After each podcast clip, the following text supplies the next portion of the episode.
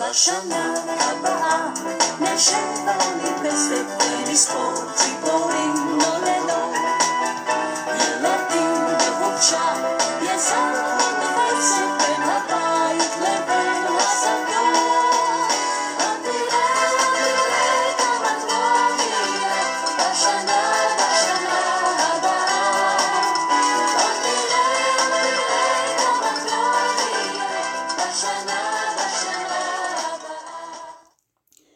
À toutes et à tous, je m'appelle Sarah Musto et j'ai l'honneur et l'appréhension de vous présenter cette étude sur le Dafret de la Masechet Rosh Hashanah. Mais surtout, j'ai la joie de pouvoir féliciter mes amis très chers, Émile et Myriam Sommer Ackerman, pour la naissance de leur premier enfant, une adorable et magnifique petite fille née hier, hier ce Shabbat Shlach Lecha. Comme référence, j'en ai choisi deux, le livre d'Eliezer Berkovitch, La Torah n'est pas au ciel, dont je recommande vivement la lecture, mais surtout, et c'est ce que vous venez d'entendre, euh, une chanson d'Ilanit, une chanson qui annonce de bonnes nouvelles, car euh, l'occasion de, cette naissance s'y prête particulièrement. Euh, Bashana Abba, qui est un titre bien connu du répertoire musical israélien, mais qui est ici dans sa version contine en l'honneur de ce petit bébé. Voici le refrain de cette chanson Botire Kamato Veye Bashana Bashana Abba. Viens, tu verras combien bonne sera l'année prochaine. La question que je me pose en fait en rapport avec notre, notre DAF la, est la suivante. A-t-on ou non de l'influence euh, sur euh, bah, toutes ces bonnes nouvelles en fait qui sont annoncées dans cette chanson dans, dans, les couplets? En d'autres termes, euh, est-ce que le refrain, est-ce que c'est une affirmation qui reflète un caractère déterminé des événements qui seraient déjà écrits à l'avance? Tu verras combien l'année sera bonne, et c'est évidemment le sens de la chanson, ou bien euh, est-ce que euh, ces bonnes nouvelles euh, dépendent de nous? Est-ce qu'elles sont une espérance? Est-ce qu'elles arriveront si on les fait advenir? Et dans ce cas, le refrain bah, serait moins positif, ça serait une question, bien, viens et on verra combien, quantitativement, l'année sera bonne. Et en fait, c'est exactement la question qui va nous préoccuper dans ce DAF, en particulier dans sa première partie, qui cherche à déterminer en fait si les différents jours les différents jours de l'an, les différents Rosh Hashanim qui sont évoqués dans la Mishnah de départ, dépendent ou non de l'action humaine. Pourtant, le Yovel selon l'avis de Rabbi, et Rabbi Ishmael, fils de Rabbi Yochanan, fils de Beroka. Et hum, Vara Yovlet, Rabbi Ishmael ben Yochanan ben Brokai. Euh, alors, c'est la première phrase de notre DAF. Et on a l'impression, enfin c'est pas qu'une impression, en fait, on- arrive au beau milieu euh, d'une discussion. Et donc pour comprendre en fait ce dont on parle, il faut recontextualiser euh, cette discussion, et donc la page de Gemara, dans son contexte, et chercher ce que dit la Gemara un petit peu avant, un petit peu après. Au passage, ce que je trouve en fait très intéressant et positif, c'est-à-dire que euh, la Gemara en fait nous entraîne, nous oblige et nous entraîne à euh, recontextualiser les choses. Et pour bien comprendre quelque chose, en fait, il faut faire ce travail de recontextualisation. Euh, il suffit pas d'analyser le DAF, la situation, la personne, mais la considérer euh, dans son ensemble et dans son contexte temporel également. Ce que je trouve voilà, très positif. Donc ici, en fait, qu'est-ce qui se passe dans la page précédente? On, on essaie de comprendre notre- le début de notre DAF. Dans la page précédente, euh, on se demandait pourquoi la Mishnah évoque certains événements par rapport à Rosh Hashanah et pas d'autres. C'est-à-dire, on se demande quel est le point commun des événements qui sont évoqués dans la Mishnah. Et une réponse qui était proposée, c'était que seuls les événements qui ne sont pas liés à une action humaine seraient évoqués. Qu'est-ce que ça veut dire une des actions liées à une action humaine ou pas? Ben, Je vais vous donner euh, ben, deux exemples. Disons Nida. Nida, vous savez, c'est cet état dans lequel se trouve une femme euh, qui a ses règles et euh, les jours qui suivent tant qu'elle ne s'est pas trempée au mikvé. Euh, un couple n'a pas le droit du coup d'avoir des relations sexuelles et même plus largement une vie, une vie intime, une vie conjugale tant que la, tant que la femme n'a pas compté 7 jours après ses règles et après ces 7 jours ne s'est pas trompée au mikvé. Trempée au mikvé. Si elle compte et qu'elle se trompe pas, eh ben euh, ça sert à rien et le couple ne peut pas reprendre de vie, de vie conjugale. Et donc c'est un événement qui dépend de l'action humaine. à contrario, euh, bah, disons Shabbat. Shabbat, bah, il y a aussi la mitzvah, le commandement d'allumer des bougies en l'honneur de Shabbat, à l'entrée de Shabbat. Mais si je les allume pas, bah, tant pis pour moi, j'ai raté ma mitzvah, euh, mon commandement. Mais euh, Shabbat ne dépend pas de moi et c'est quand même Shabbat et ça dépend pas du, et c'est pas lié à une action humaine. Voilà. Donc la question, est-ce quel est le point commun des jours de l'an évoqués dans la Mishnah L'Agmar a suggéré donc que seuls les événements qui ont un caractère, on va dire presque voilà, fixe, déterminé, essentialiste sont évoqués. Et la première phrase de notre DAF, donc du DAFRET, vient donner une objection et donc un contre-exemple, qui est le Yovel, le jubilé, qui ne dépend pas de l'action humaine, euh, du moins selon l'avis de Rabbi Ishmael, qui dit que même si on a, on a la tradition de sonner du chauffard, de la corne de bélier pour annoncer euh, le Yovel, eh bien si on ne le sonne pas, bah, c'est comme les bougies de Shabbat, tant pis pour nous, mais le Yovel commence quand même. Bon. Du coup, ça marche pas. On va proposer alors une autre hypothèse, une autre réponse pour identifier le point commun à ces événements. Veravashi Amar, Arba Roche Hashanim, Em Shien Be'arba Roche Chodashim. Et Ravashi dit les quatre têtes de l'année sont les quatre têtes du mois. En d'autres termes, selon cette réponse, la Mishnah n'évoquerait que les Rosh Shanim qui tombent, donc les premiers de l'an, qui tombent le premier du mois. Ah oui, on pourrait me dire, bah, c'est quoi du coup un jour de l'an qui tombe pas le premier du mois? Parce qu'on a l'habitude en fait que le premier jour de l'an tombe le premier du mois. Je vous donne l'exemple de l'anniversaire. Euh, voilà, cette petite fille est née hier, qui était, si je ne me trompe pas, le 10 du mois de Cheshvan. Donc son anniversaire, c'est quoi un anniversaire? Donc le premier du jour de son année, le premier jour de l'an pour elle, c'est le 9, et, et, non pas le premier du mois de Cheshvan. Bon, donc c'est ça la réponse euh, que l'Agmara propose. Euh, on ne cite que des événements qui tombent le premier du mois pour le premier de l'an. Et là encore, la Gemara va objecter. Le premier Bishvat, le premier Shvat est un nouvel an, mais seulement selon l'avis de Beth Shammai. Il y a trois nouvel an selon tous les avis. Et le premier Shvat est le sujet d'une controverse, donc d'une dispute, d'un désaccord entre Beth Shammai et Beit Hillel. Donc ça marche pas non plus. Euh, on a trouvé encore une fois un contre-exemple qui est, euh, qui est Toubishvat. Qui est le nouvel an des arbres et qui tombe non pas le premier du mois, mais le 15 du mois, en tout cas selon l'avis de Beth Et l'Agmara, du coup, va continuer ainsi à chercher différents arguments pour comprendre en fait quel est le point commun aux événements cités dans la Mishnah et qui ont été choisis pour tête du mois, comme premier jour de l'an. Ce que je trouve intéressant, c'est que d'un point de vue dialectique, ces différents arguments n'ont pas de rapport entre eux. D'ailleurs, j'en profite au passage pour remercier euh, l'un de mes maîtres, Raoul Spiber, qui est enseignant à la Midrasha de Chemnat Adarom, pour m'avoir aidé à comprendre en fait la, structure euh, dialectique logique du DAF. Donc je disais donc, donc qu'au niveau dialectique, du coup, ces arguments euh, n'ont pas a priori de rapport entre eux, d'un point de vue en tout cas logique on essaie différentes propositions de, réponses et à chaque fois on, donne un contre-exemple. Euh, les événements ne sont, liés ou pas à une action humaine. Euh, on a tenté ça, ah ben non, ça marche pas parce qu'on a le contre-exemple du jubilé. Les événements tombent le premier du jour, du mois, ah ben non, ça marche pas, on a tout Bishvat qui tombe le 15 du mois selon Batilel. Etc. Et ça continue comme ça. Et j'ai personnellement l'impression, bon, ça n'engage que moi, euh, qui a pourtant un point commun dans ces différents arguments. Euh, en fait, dans tous, parce que ça continue dans nos DAF, j'ai évidemment pas le temps de tous vous les faire, mais euh, pour moi, il y a un point commun entre tous, mais je vais juste vous montrer entre les deux premiers. pour ça, il faut comprendre en fait pourquoi, selon Beth le premier jour de l'an des arbres, c'est le premier du mois de Shvat, et pourquoi c'est le 15 pour Hillel.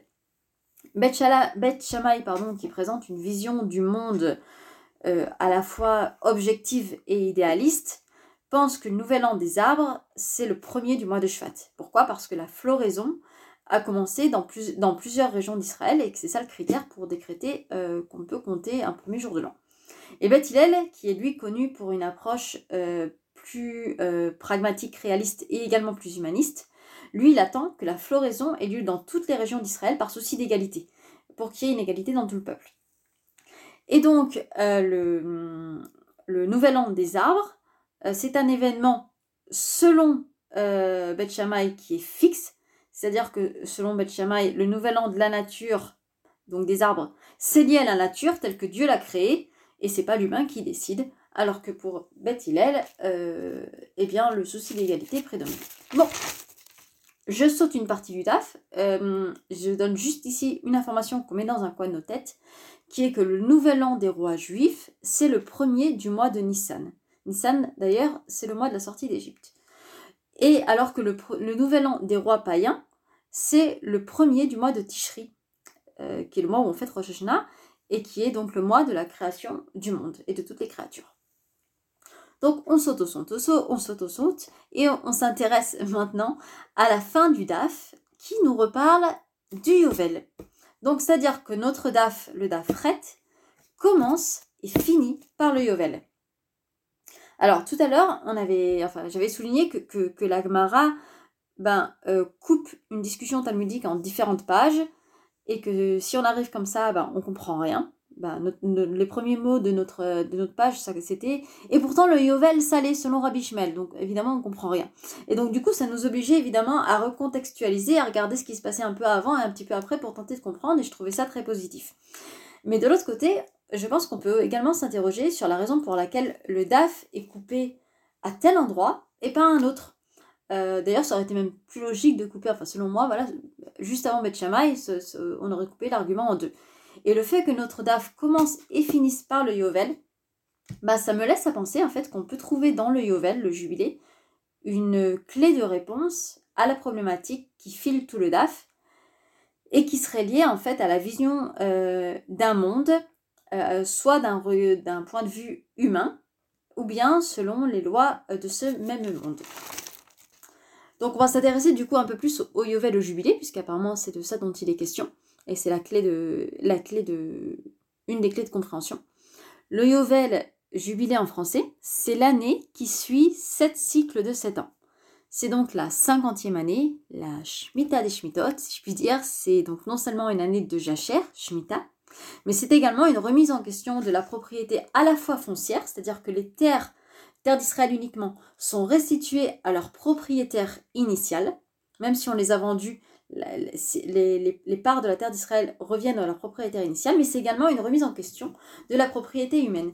C'est-à-dire, euh, la cinquantième année, il y a l'affranchissement de tous les esclaves juifs, même si, euh, même si l'esclave voulait rester esclave.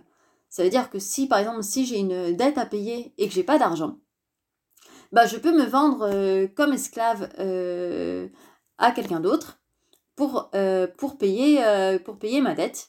Et si je kiffe être esclave chez cette personne, parce que ça a pas mal d'avantages, alors je peux renouveler, un peu comme un CDD, un CDD d'esclavage.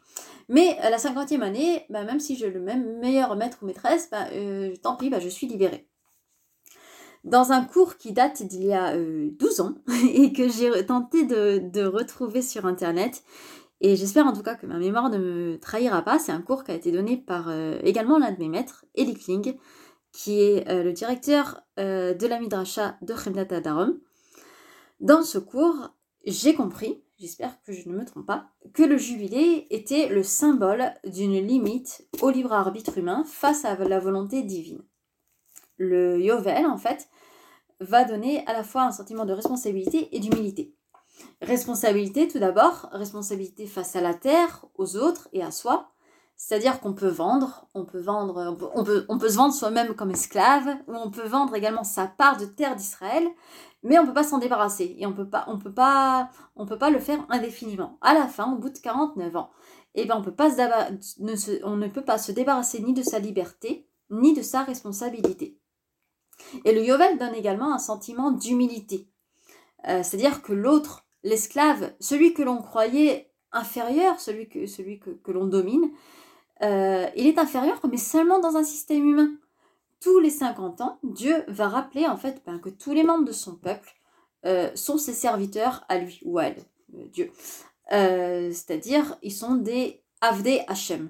Avdé Hachem qu'on traduit par serviteur ou esclave de Dieu, et non pas esclave euh, des hommes et des femmes. Donc en fait, le jubilé, c'est un peu ce qui remet les compteurs à zéro. Euh, D'ailleurs, le jubilé, c'est à 50e année. Et on se souvient qu'en Égypte, les Hébreux étaient descendus à 49e degré d'impureté. Et on dit souvent que voilà, si on était arrivé à 5, au 50e degré d'impureté, on n'aurait pas pu, euh, on aurait atteint le point de non-retour. Et avec le Yovel, c'est également le point de non-retour, mais dans le bon sens. C'est une remise en question, une remise en question des rapports sociaux, des rapports économiques, des rapports agricoles.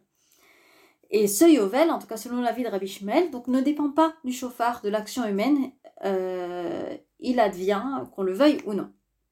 On peut repousser le projet divin de par notre libre arbitre, parce que l'humain a été doté du, libre arbitre, mais on ne peut pas annuler complètement le projet divin. Tous les 49 ans, Dieu euh, réaffirme euh, la toute puissance de sa volonté. Du coup, le Yovel, en fait, va, le Yovel jubilé, remet de l'horizontalité, donc de l'égalité, dans le rapport à autrui et à la terre. Et ce, pourquoi? Parce que Dieu va, réaffirmer un caractère vertical. Au, contraire, pendant les 49 ans de non-Yovel, si je puis dire, Dieu ben, se retire, euh, retire en tout cas son, caractère euh, euh, omnipotent, on va dire, son caractère euh, où on se sent, où, où- l'homme se sent, on va dire, écrasé. Dieu se retire un peu dans le Tzimtzum et il cherche à instaurer une relation qui est davantage euh, horizontale avec sa, son peuple, une relation dialogale. euh, avec, donc il cherche à dialoguer avec son peuple, une relation qui prend du coup bah, souvent voilà, la, la forme de, de- la métaphore de la conjugalité, par exemple dans Shirachirim ou chez les prophètes comme, dans chez, comme chez Oshia ou chez Osée. Et cette horizontalité dialogale qui laisse de la place permet également du coup aux hommes et aux femmes de mettre de la verticalité dans leurs relations. C'est-à-dire du coup de construire une culture, de construire un système euh, socio-économique euh, avec des rapports de pouvoir et qui est indispensable en fait à, toute, euh, à toute culture. Euh, il, faut, il, faut un minimum de verticalité. Cette verticalité, elle n'est possible que, quand, que quand Dieu instaure une relation plus horizontale avec son peuple. Euh, au contraire, euh, quand il y a une relation qui est euh, dans une relation moins verticale et plus dialogale, enfin non, l'inverse, pardon, dans une relation qui est plus verticale avec Dieu, comme dans le Yovel, tout d'un coup, Dieu réinstaure au bon moment, une fois tous les 50 ans, une horizontalité dans le système humain. Donc si on élargit en fait, on peut voir, euh, je pense, deux conceptions, deux facettes de Dieu qui sont, bah, assez connues. D'un côté, euh, le Dieu, le Dieu créa- créateur du monde, du ciel et de la terre, Elokeinu, donc le Dieu euh, du mois de Tishri, donc le mois du jubilé, c'est le Dieu des lois de la nature, c'est le Dieu ben, horloger de Voltaire, c'est le Dieu immanent de Spinoza, c'est le Dieu du Mektoub, c'est le Dieu qui, qui détermine tout d'avance. C'est donc aussi le Dieu euh, des rois païens. C'est euh, c'est le Dieu, les rois païens qui comptent une nouvelle année. Euh, on l'a mis dans un coin de nos têtes tout à l'heure. Les rois païens comptent une nouvelle année quand? Au mois de Tishri. Mois de Tishri, mois, de la mois anniversaire de la création du monde. Et de l'autre côté, à l'autre pôle, à l'autre extrémité, il y a également le Dieu de la sortie d'Égypte. Le Dieu euh, qui est Hachem, le Dieu qui laisse de la place au libre arbitre humain, le Dieu qui entretient un dialogue, une relation avec son peuple, le Dieu euh, qui se laisse battre à son propre jeu, euh, J-E, et qui en rit, si je cite le Midrash, le Dieu des, rois, des rois juifs, et ces rois juifs qui comptent un an, non pas à partir de Tishri, mais qui comptent un an à partir du mois de Nissan, qui est le mois de la sortie d'Égypte, qui est le premier des mois. Et donc c'est le, Dieu également de la sortie d'Égypte, le Dieu qui intervient dans l'histoire et qui entretient une relation avec son peuple. Et c'est le même Dieu. C'est-à-dire qu'il y a une unité métaphysique. Euh, on rappelle souvent que dans Shema Israël, on dit Hashem Elokeinu Hashem Echad pour rappeler cette unité métaphysique. Euh, mais en général, enfin c'est mon impression personnelle, cette unité métaphysique est rappelée mais toujours dans un sens. On dit toujours que c'est le Dieu créateur, le Dieu tout-puissant, le Dieu euh, qui détermine le monde, le Dieu dont on pourrait croire euh, qui impose sa volonté et, et on pourrait croire qu'on n'a plus de libre arbitre. Et bien ce Dieu-là, on peut également avec lui entretenir une relation. Euh, on peut, voilà, c'est le Dieu qui laisse de la place à notre libre arbitre et à la relation avec lui. Un exemple pour euh, démontrer qu'on va également toujours, euh, enfin la plupart du temps dans ce sens-là et pas dans l'autre, euh, c'est justement ma référence, l'ouvrage La Torah n'est pas au ciel d'Eliezer Perkovitch, qui est un livre qui fait allusion à la fameuse controverse de Baba Metzia 58-59 euh, du four d'Arnaï, où Rabbi Eliezer, face aux autres sages, cherche à démontrer qu'il a raison dans une histoire de pureté rituelle. Et il a effectivement raison, en tout cas, il a raison selon les lois de la nature. D'ailleurs, il a tellement raison qu'à la fin, il y a même une voix divine qui confirme qu'il a raison. Ce à quoi Rabbi Yoshua rétorque, et l'Obashamaim i, la Torah n'est pas au ciel, avant de rérémiser, euh, de, de, de, d'excommunier euh, Rabbi Eliezer. En d'autres termes, euh, selon Rabbi Yeshua, selon surtout cette, cette, cette version qu'on entend beaucoup de nos jours, qui est très à la mode, c'est l'humain et non Dieu qui fixe les règles religieuses, et ce, même quand Dieu lui-même les aurait fixées autrement. Et, euh, à ce moment-là, bah, même Dieu rit, en tout cas selon, selon le Midrash, mes enfants, mes enfants m'ont vaincu, mes enfants m'ont vaincu. Bon.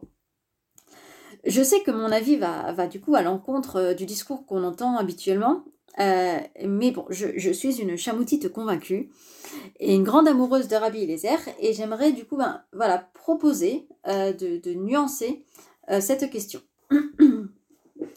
Alors bon, cer- certes, je, ne nie pas qu'il est très important de relativiser la toute-puissance de la parole divine en redonnant une valeur aux humains, enfin, en redonnant une valeur à la parole humaine et surtout au libre arbitre. Euh, sinon, bah, c'est un danger, c'est-à-dire sinon le, judaïsme bah, peut, se transformer rapidement euh, bah, en dogme, et alors que c'est une culture religieuse, euh, voire en secte même, ça peut, se transformer en secte. Donc oui, c'est important de dire que la Torah n'est pas au ciel, que le Dieu de la nature, que Elokeinu, c'est le Dieu de le Dieu de c'est quand même le Dieu, le, le Dieu créateur, c'est notre Dieu, c'est Hachem, et on peut et on, et on a le libre arbitre. Tout ça c'est important. Mais, euh, mais j'ai l'impression qu'il y a peut-être également le danger contraire, euh, qui serait euh, de transformer le judaïsme non plus en dogme, mais en science, en science religieuse, qui est faite par les humains, pour les humains. Et bah, du coup, on se demande un peu bah, où est-ce qu'il y a de la place pour Dieu? Si la Torah est sur terre, bah, Dieu, il est où, quoi? Et le jubilé vient rappeler, enfin voilà, encore une fois, ça n'engage que, que ma petite personne, mais à mon sens, le jubilé viendrait rappeler que notre Dieu, que Hachem, euh, le Dieu qui, qui nous laisse le libre arbitre, le Dieu qui nous a sortis d'Égypte, bah, faut pas oublier non plus que c'est également le Dieu créateur. C'est le Dieu qui, euh, une fois les, tous les 50 ans, réimpose sa volonté, sa verticalité. Et du coup, voilà, voilà le Yovel vient redonner euh, ben, de la verticalité. Le Yovel vient réintroduire une colonne vertébrale dans le judaïsme. Et d'ailleurs, je trouve ça assez symbolique que dans notre DAF, à la fin du Hamoud Aleph, ce soit justement le fameux Rabbi Eliezer qui rappelle que c'est en Tishri que le monde fut créé. Et vers Rabbi Eliezer, et de Amar betishre nivra olam. Euh, Elokeinu, donc le Dieu créateur, c'est aussi Hachem, le Dieu de la sortie d'Égypte. Ça, c'est ça, ça, voilà, ce qu'on affirme d'habitude. Mais, mais, mais, mais, mais, Hachem, le Dieu de la sortie d'Égypte, faut pas oublier non plus qu'il est Elokeinu, le Dieu créateur. Alors, euh, je saute, j'arrive vraiment à la fin de notre DAF parce qu'on va encore relativiser. Et, j'ai récité, voilà, tu ne sanctifieras pas la 51e, la 51e année. Veata et Veata Mekadesh et Shana Achamishit. Euh, C'est-à-dire qu'à la fin du Yovel, les humains peuvent immédiatement se réapproprier leur libre arbitre. Donc j'ai l'impression que voilà, on nuance et on nuance deux fois. C'est-à-dire qu'il y a vraiment un besoin, en tout cas à mon sens, un besoin d'équilibre entre ces deux facettes, ces deux pôles de Dieu.